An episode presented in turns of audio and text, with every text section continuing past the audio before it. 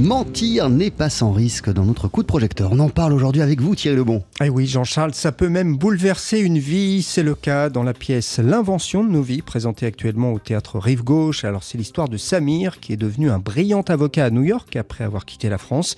Mais pour réussir, il a en fait décidé d'emprunter l'identité de son ex-meilleur ami Samuel. Le spectacle est adapté d'un roman de Karine Tuile, un thriller parfait pour le théâtre. J'ai demandé justement à Johanna Boyer, euh, qui signe l'adaptation et la mise en scène de la pièce, ce qui lui avait plu dans le récit. En fait, c'était vraiment la chute d'un homme. Je trouvais ça complètement shakespearien, en fait. Euh, je trouvais qu'aussi tous les rouages mis en place par Karine Tuile, ça faisait vraiment une tragédie contemporaine, euh, enfin vraiment avec tous ces personnages, ces jeux de pouvoir, euh, ces mensonges. J'avais vraiment l'impression d'être dans un Shakespeare d'aujourd'hui. Maintenant, la première fois que j'ai lu le roman, je me suis dit.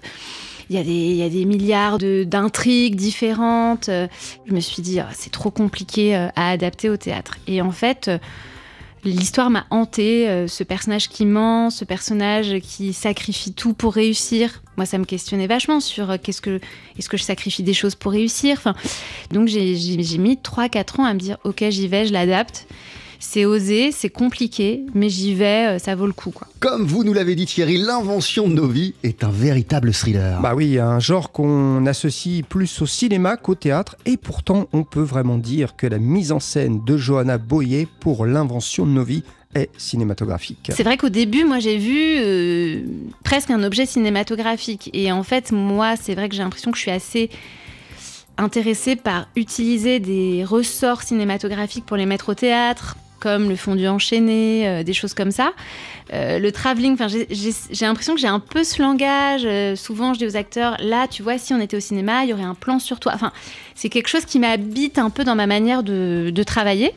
Donc, du coup, c'était évident pour moi que j'allais encore plus pousser cet aspect euh, que je peux déjà avoir dans mes mises en scène. Et il faut également, Thierry, parler du rythme de la pièce. Bah oui, parce qu'au-delà des thèmes abordés, eh bien, c'est ce qui fait la qualité de ce spectacle grâce à des comédiens vifs qui tiennent le spectateur en haleine de la première à la dernière seconde et qui interprètent pour certains plusieurs personnages. On ne s'ennuie pas une seule seconde. La raison donc, le rythme auquel Johanna Boyer tient par-dessus tout. Moi, l'idée de m'ennuyer au théâtre, c'est quelque chose qui m'angoisse. vraiment, je, trouve qu'il n'y a rien de pire que de s'ennuyer au théâtre. Ça peut être vraiment très très long. Et c'est vrai que c'est un peu une obsession que j'ai euh, voilà, dans, mes mises en scène, qui est jamais de temps mort, que le spectateur soit toujours stimulé, amené d'un espace à l'autre, d'un personnage à l'autre.